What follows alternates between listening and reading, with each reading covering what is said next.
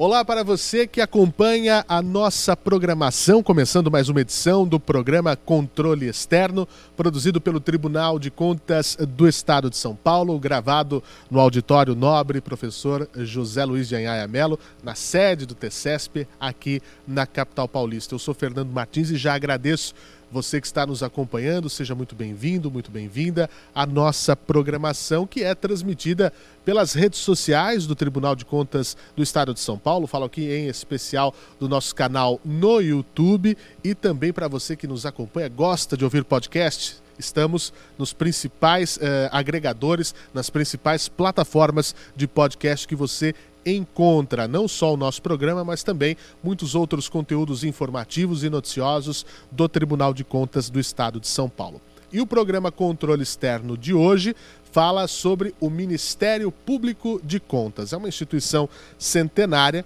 que atua justamente no cerne do controle externo da administração pública. No entanto, aqui no estado de São Paulo, essa história é bastante recente. O Ministério Público de Contas foi instituído pela Lei Complementar Estadual número 1110 de 14 de maio de 2010 e acabou sendo alterada posteriormente pela Lei Complementar Estadual 1190 de 2012. Ou seja, são 10 anos de atuação do Ministério Público de Contas por aqui. Ele é formado, Ministério Público de Contas Paulista, por nove procuradores e a eles compete promover a defesa da ordem jurídica, tendo como objetivo a guarda da lei e fiscal de sua execução no que se refere a questões da fiscalização contábil, financeira, orçamentária, operacional e patrimonial do Estado de São Paulo e de seus municípios. Para falarmos sobre esse importante órgão do controle externo, nós estamos recebendo aqui hoje, a quem já agradeço pela generosidade em nos atender, o doutor Tiago Pinheiro Lima, que é o procurador-geral do Ministério Público de Contas Paulista. Doutor Tiago, muito obrigado por estar aqui conosco. Fernando, eu é que agradeço o convite. É uma satisfação participar desse programa Controle Externo, idealizado pelo Tribunal de Contas através do seu presidente, doutor Dimas Eduardo Ramalho, e poder dialogar com o público e com a sociedade. Faz parte da minha atribuição, da função pública que eu exerço, ser o mais transparente possível e aproveitar canais de comunicação como esse, através da TV Alesp e das redes sociais do Tribunal de Contas, para dialogar, conversar e levar uma mensagem à sociedade paulista. Doutor Tiago, eu já começo perguntando exatamente o seguinte, né? Como é que se dá o papel do Ministério Público de Contas junto ao Tribunal de Contas do Estado de São Paulo nesse exercício do controle externo da, da administração pública? É importante, Fernando, mencionar isso para a sociedade paulista, de que existe um ramo especializado do Ministério Público que atua junto ao Tribunal de Contas. O Tribunal de Contas exerce um papel fundamental na guarda e no zelo e na fiscalização dos recursos da sociedade. E junto ao Tribunal de Contas do Estado de São Paulo, que tem a jurisdição, tem como jurisdicionados o, o governo do Estado e os 644 municípios do Estado de São Paulo, junto a esse tribunal funciona um Ministério Público. Não é o Ministério Público Estadual, não é o Ministério Público Federal, é o Ministério Público de Contas, que, como muito bem mencionado pelo Fernando, possui mais de 100 anos no Brasil. Mas aqui em São Paulo foi instituído em 2012. Começou as, as, as, nossas atividades começaram em 21 de março de 2012. Portanto, nos últimos 10 anos, nós temos atuado aqui perante o Tribunal de Contas com uma função é, idêntica à que o Ministério Público Comum exerce perante o Poder Judiciário. Nós fazemos aqui o papel de fiscal da ordem jurídica, ou seja, somos os representantes da sociedade dentro do Tribunal de Contas para buscar o zelo e a guarda dos recursos públicos. Fazemos um papel processual de analisar todos os documentos, todas as prestações de contas, para verificar se a, atitude do gestor foi compatível ou não com a lei de regência. Agora, doutor, há uma questão que eu particularmente acho muito interessante, que é o Estado de São Paulo. Como é realizar um trabalho como esse em um estado, como o senhor disse, né, 644 municípios, a única exceção é a capital paulista, que tem o seu próprio Tribunal de Contas Municipal, é, como ocorre em alguns locais do Brasil, inclusive esse é um assunto que nós podemos trazer em um próximo programa. Mas como é que é trabalhar no território paulista, que tem uma estrutura até mesmo maior que muitos países? Né? O estado de São Paulo é um estado-nação, né? em, em, números, em, em, em grandiosidade mesmo. Né? Sem dúvida, Fernando. São Paulo é, o, é, o, é como se diz a locomotiva do país, né? sem qualquer exagero. Nós já estamos aí crescendo no percentual do PIB brasileiro, algo em torno de 36, 37%. Portanto, São Paulo representa muito para a nação. E como você falou, é maior, inclusive, do que muitos países. Seria uma das maiores economias do mundo se um país fosse. E é, o desafio é enorme do Ministério Público de Contas e também do Tribunal de Contas. Nós temos, além desses 644 municípios, eles possuem a prefeitura, a Câmara Municipal, as autarquias, as entidades é, do terceiro setor que recebem repasses do poder público, todos os contratos que são realizados são fiscalizados pelo Tribunal de Contas. Portanto, nós temos um volume processual que supera 40 mil processos por ano.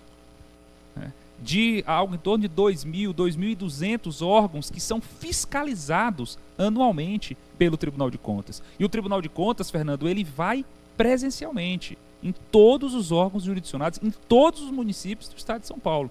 Portanto, o desafio é enorme, mas o Tribunal de Contas tem uma estrutura adequada para fazer face a esse, a esse desafio. E o Ministério Público de Contas também está crescendo, é um órgão ainda novo, como, como mencionamos, só tem 10 anos de existência no estado de São Paulo, mas estamos é, habilitados para fazer também esse trabalho e sempre da melhor forma possível uma das nossas missões aqui, doutor, é justamente levar à população, ao público paulista, o entendimento sobre as questões. As pessoas têm suas vidas, têm as suas é, atribuições e acabam muitas vezes não imaginando é, quem está cuidando daquilo que é público, não é? Porque ela vota é, no prefeito, ela vota no vereador, ela vota no governador, ela vota no deputado. Só que aí, mas quem que eu, eu não consigo muitas vezes acompanhar o que a pessoa que eu que eu consegui eleger está fazendo. E esse é justamente o papel. E quando a gente fala né, de prefeituras, de câmaras, de autarquias, para quem não sabe, gostaria até que o senhor explicasse. É muitas vezes uma autarquia, ela tem uma natureza pública, mas tem um, um regime diferente né, de, de, de, de, administração. Por exemplo, uma companhia de água, de abastecimento de água numa cidade, pode ser uma autarquia. Como é que funciona isso? O terceiro setor, a entidade que recebe todo lugar onde passa o dinheiro público está sendo fiscalizado, é isso? Fernando, essa é a ordem da Constituição. O artigo 70 da Constituição impõe isso. Onde há dinheiro público, há fiscalização do Tribunal de Contas e, consequentemente, do Ministério Público de Contas, que atua perante este, tribunal. Como mencionado por você, a administração pública ela pode se desdobrar em outros entes, em autarquias, em fundações, em empresas públicas, mas todos esses órgãos eles possuem regimes jurídicos diferentes, evidente. A autarquia tem muito mais semelhança com o próprio com a própria prefeitura, porque o regime é integralmente público. Já a empresa pública às vezes uma empresa que presta um serviço de abastecimento de água ou de, ou de, saneamento básico, ela já tem um regime um pouco diferente, porque ela tem um regime privado, é um regime misto. Ela deve fazer licitação, ela deve fazer concurso público, mas no âmbito da sua atividade ela também observa algumas regras de direito privado. Então, nós temos essa, essa estrutura também foi definida pela Constituição da República. Mas eu acho que o aspecto primordial Fernando, sobre o início da sua fala, é conscientizar as pessoas de que nós vivemos numa democracia. E a democracia significa que o poder não pertence para aquelas pessoas que estão ali temporariamente exercendo. O poder pertence ao povo. Esse é o aspecto principal que as pessoas precisam A cadeira do atenção. gestor não tem escritura. Não, não tem. Ele está, ele não é, ele está gestor naquele momento. E a cada quatro anos ele precisa se submeter ao escrutínio popular a população vai ter que avaliar o serviço que foi prestado por aquele cidadão que se disponibilizou, que se viabilizou a exercer uma função pública. E para isso, Fernando, é fundamental que a sociedade acesse o portal do Tribunal de Contas do Estado de São Paulo. Nele, nele você terá todas as informações a respeito do seu município, como o seu dinheiro está sendo gasto, quantas escolas o seu município tem, qual a quantidade de agentes públicos, qual o número de vereadores, Quanto, quanto custa o vereador da sua cidade?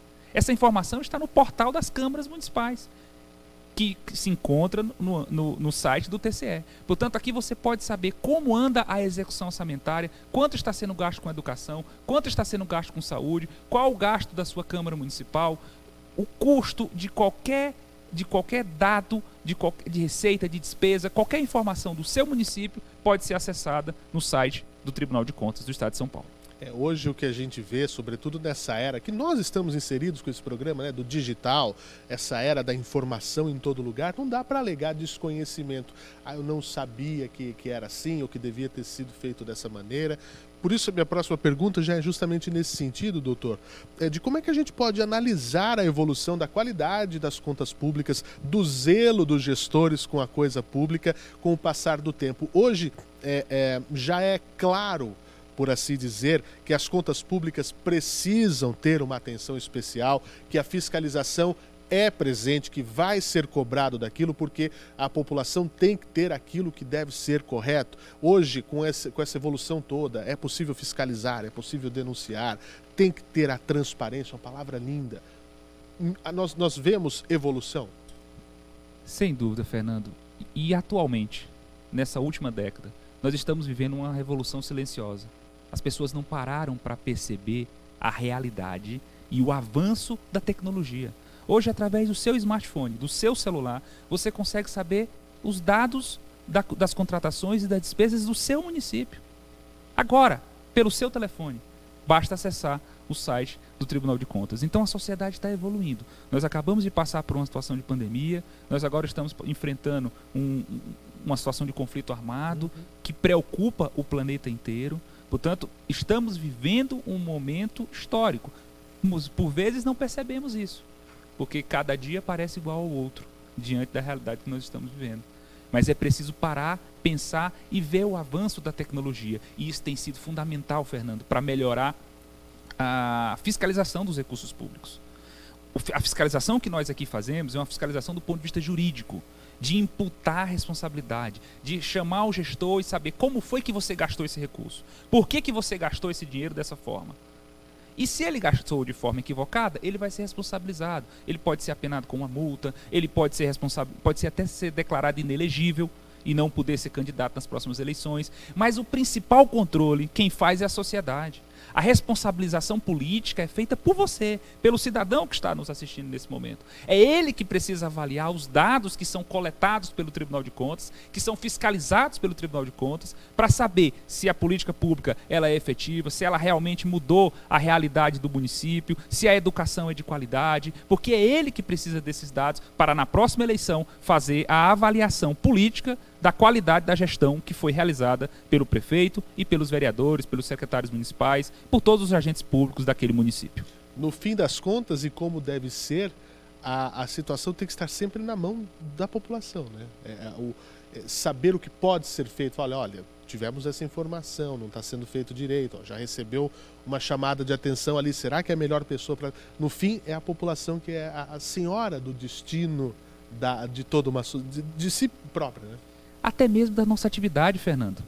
Nós estamos aqui exercendo uma função pública de fiscalização da coisa pública, dos recursos da sociedade, mas estamos aqui em nome da sociedade. E nós também devemos prestar contas, devemos ser transparentes, devemos levar a essas informações à sociedade para que a sociedade faça o julgamento. E é ela, ela, como diz a nossa Constituição, que deve fazer o julgamento final de todos os gestores públicos. Doutor Tiago, o senhor falou sobre uma questão, citou a pandemia. Eu queria até entrar é, é, numa, numa área específica falando sobre isso, né? Como é que foi a atuação do Ministério Público de Contas? Porque a pandemia foi algo novo, né? Nenhum, acho que nem, nem o, o, mais pessimista poderia imaginar que aconteceria algo nesse sentido é, globalmente, não é? E a gente se, se viu numa situação onde a, as cidades, os estados, a, a União, enfim, os governos precisaram agir, não é? Aumentando em primeiro lugar, leitos hospitalares, é, aquelas questões que nós vimos Brasil afora de falta de insumos, kits para intubação, medicamentos, né? É, as pessoas sendo, é, às vezes, tendo que ser entubadas sem um, um sedativo, causando mais trauma, falta de oxigênio. Aí depois vem a questão de vacinação, compra de vacinação, compra de insumos isso tudo é, é, abriu um capítulo à parte na história do Ministério Público de Contas, a pandemia de Covid-19? Fernando, o ser humano ele busca naturalmente a segurança, a previsibilidade. A pandemia veio nos mostrar quão insignificante, insignificante nós somos, quão pequenos.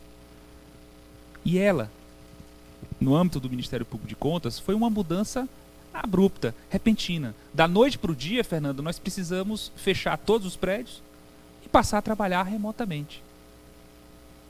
Foi algo que precisou ser adaptado imediatamente, porque o órgão teve que continuar, ele teve que continuar exercendo a sua função de fiscalizar as contas públicas e com um desafio a mais, que é fiscalizar esses contratos emergenciais, como você mencionou, que foram realizados durante a pandemia.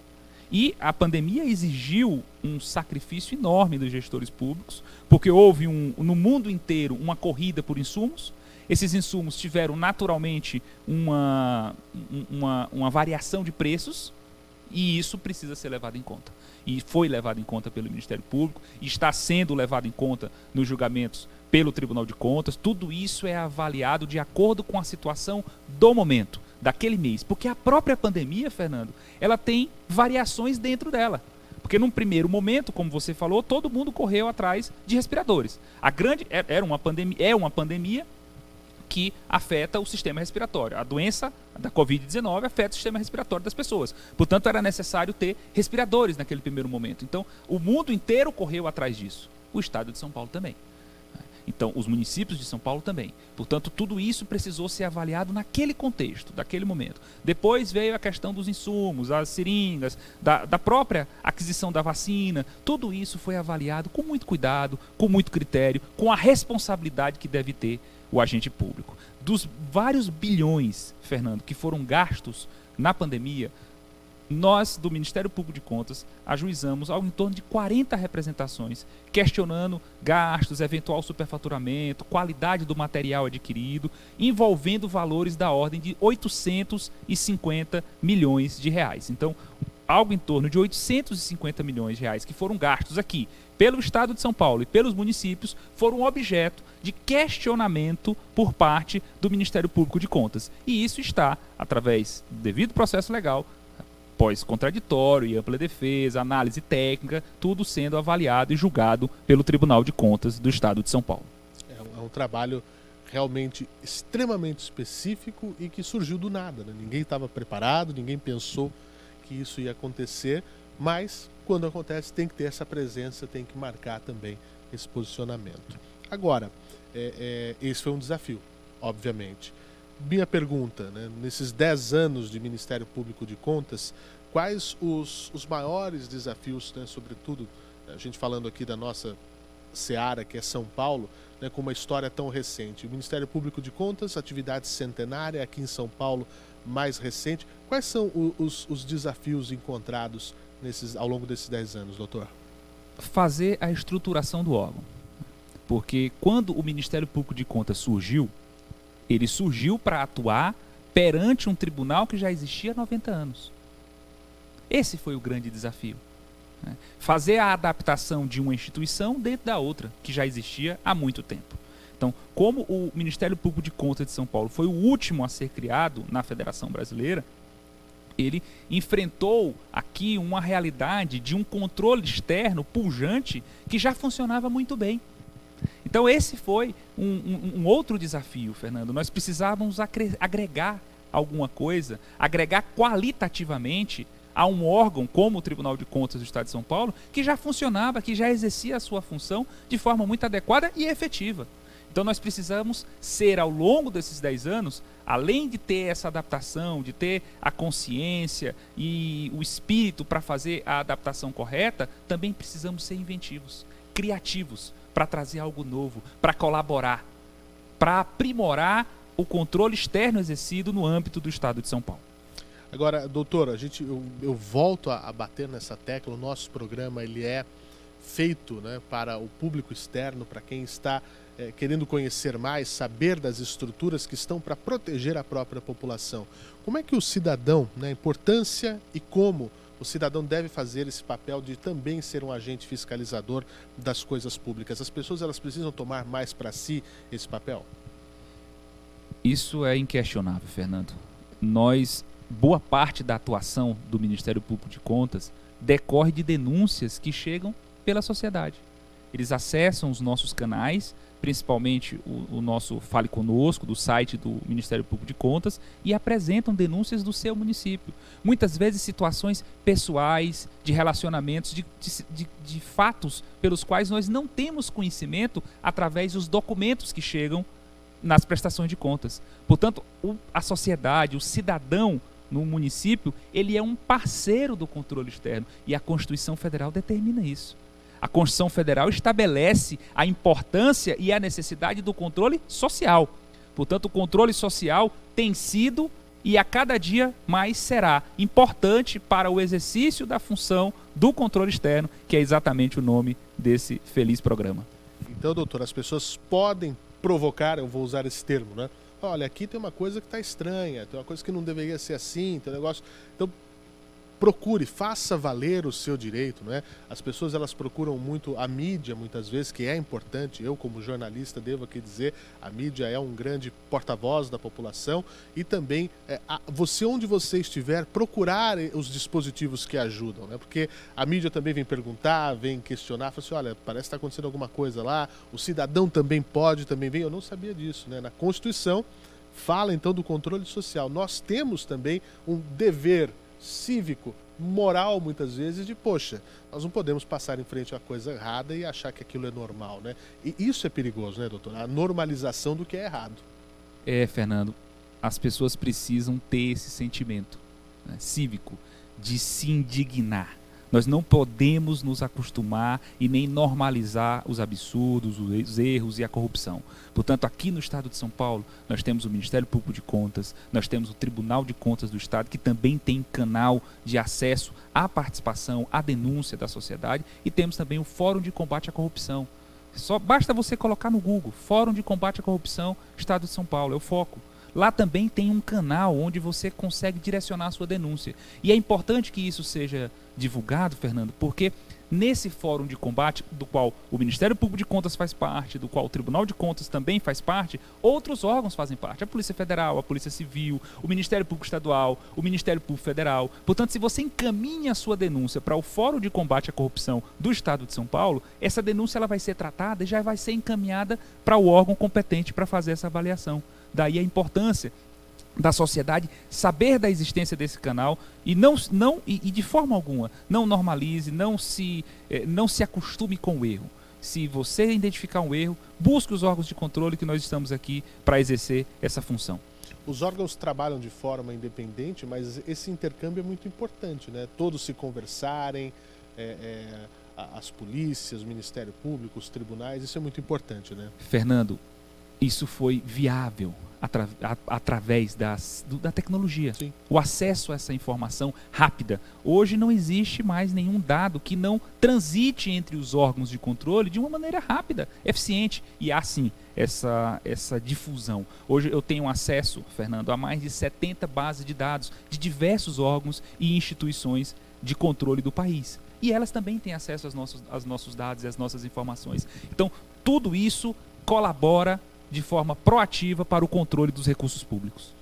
Agora, doutor, eu quero falar sobre uma questão específica. O senhor foi eleito, vai presidir a partir de abril agora, o Conselho Nacional de Procuradores Gerais de Contas, né, para este ano. O senhor foi conduzido, inclusive, por aclamação, né, o que acho que é uma, uma, uma questão muito é, é, lisonjeira e mostra a qualidade do trabalho que vem sendo desenvolvido aqui. Eu gostaria de ouvir o senhor sobre esse, esse desafio. Fernando, foi uma alegria uma satisfação ter sido escolhido pelos colegas do Brasil inteiro para presidir o Conselho Nacional dos Procuradores Gerais de Contas. E a, a nossa ideia, a nossa, o nosso projeto é levar algumas experiências positivas de São Paulo para o país inteiro e também colher algumas boas práticas que são realizadas em outros estados e trazer para o estado de São Paulo. Então, nós temos é, no país inteiro 32 ministérios públicos de contas, né? nós temos 33, 33 tribunais de contas Isso. e temos 32 ministérios públicos de contas no país inteiro. A minha ideia principal, Fernando, é fazer essa comunicação entre os ministérios públicos. É, é, fazer uma divulgação, levar e trazer boas práticas, nacionalizar aquilo que é bom. Esse é o aspecto principal. A minha ideia durante o ano, esse ano de 2022, no exercício da função de presidente do Conselho Nacional dos Procuradores Gerais, é conclamar todos os colegas, é fazer uma união entre os 32 ministérios públicos de contas no sentido de buscar políticas públicas e fiscalizações que possam ser efetivas no âmbito nacional, de forma que isso possa traduzir como um resultado para a sociedade. Né? Como eu posso melhorar a fiscalização na área da educação? Como melhorar os índices do, do, do IDEB? Então, tudo isso vai ser buscado de forma nacional. Essa é a minha meta no exercício do Conselho Nacional dos Procuradores Gerais de Contas. E já desejamos aqui boa sorte, volta naquilo que nós falamos, né, de intercâmbio, de, de levar mais informação, de saber o que é feito aqui, o que é feito ali sucesso e boa sorte. É, doutor, 10 anos do Ministério Público de Contas, o que, que a gente pode projetar? Eu gosto muito de pensar no futuro. O que a gente projeta essa próxima década? Fernando, é uma pergunta muito difícil. pergunta de um milhão. Olha, eu, eu entendo que a pandemia foi o maior desafio da nossa geração. Espero que nós não tenhamos uma terceira guerra mundial para superar esse desafio que nós estamos vivendo ainda na pandemia. O ser humano ele tem, como eu disse, a necessidade de ter segurança e previsibilidade. Mas é impossível prever o futuro. Nós temos até essa, essa vontade de querer imaginar como será o amanhã, mas o amanhã é desconhecido para todos nós. O que eu posso te garantir, Fernando, é que nós vamos trabalhar com muita dedicação, com muito cuidado, com muito zelo, por aquilo que pertence a toda a sociedade e tentar melhorar ainda mais, aprimorar ainda mais o exercício dessa função, para que isso reverta em benefício para a sociedade. Para finalizar, então, doutor, que mensagem fica para o povo paulista a respeito desse trabalho, a respeito do, do senhor que representa aqui, né, os, os, os seus colegas procuradores aqui do nosso Ministério eh, Público de Contas Paulista, agora, futuramente, já para abril, eh, como presidente do Conselho nessa questão nacional. Que mensagem a gente deixa para quem nos assiste a respeito dessa situação, do cuidado, do olhar atento para os recursos públicos e garantir que quando a pessoa vá ao hospital não falte aquilo que precisa, para que a, a, a merenda tenha qualidade, para que o ensino tenha qualidade, para que o resíduo sólido tenha uma correta destinação. Isso só para dizer alguns dos exemplos das coisas públicas. Tudo passa, Fernando, pela palavra confiança. A sociedade precisa confiar nas suas instituições. Nós vivemos também um período difícil do ponto de vista de instabilidade política, mas o aspecto principal é esse. Nós precisamos dar o exemplo. Precisamos ser transparentes. Precisamos trabalhar com afinco, com dedicação, para que você, que está nos assistindo, tenha confiança nos seus agentes públicos e confiança nas instituições. Não há país, não há futuro, não há combate à desigualdade, não há melhoria de índice de saúde, índice de educação, sem instituições sólidas. Veja o que nós passamos na pandemia veja a importância do Sistema Único de Saúde para esse momento difícil que passamos de pandemia. Portanto, a mensagem que eu quero deixar para a sociedade é de que confiem nos seus agentes públicos, confiem nas instituições. Nós estamos aqui para prestar o melhor serviço, com muita dedicação, com muito cuidado, com muito zelo, porque nós devemos isso a cada um de vocês. Fernando, eu agradeço mais uma vez o convite para participar do programa Controle Externo. Foi uma honra estar aqui conversando com você, dialogando sobre temas importantes e levando essa mensagem de esperança e de confiança para a sociedade paulista. Muito obrigado. Nós entrevistamos nesta edição do programa Controle Externo o Dr. Tiago Pinheiro Lima, que é procurador-geral do Ministério Público de Contas do Estado de São Paulo. Nós continuamos com a nossa programação nas redes sociais do Tribunal de Contas do Estado de São Paulo. Convido você a conhecer o nosso canal no YouTube, as nossas plataformas de podcast e o controle externo também está aqui na TV Alesp toda sexta-feira, 8 e meia da noite. Até a próxima.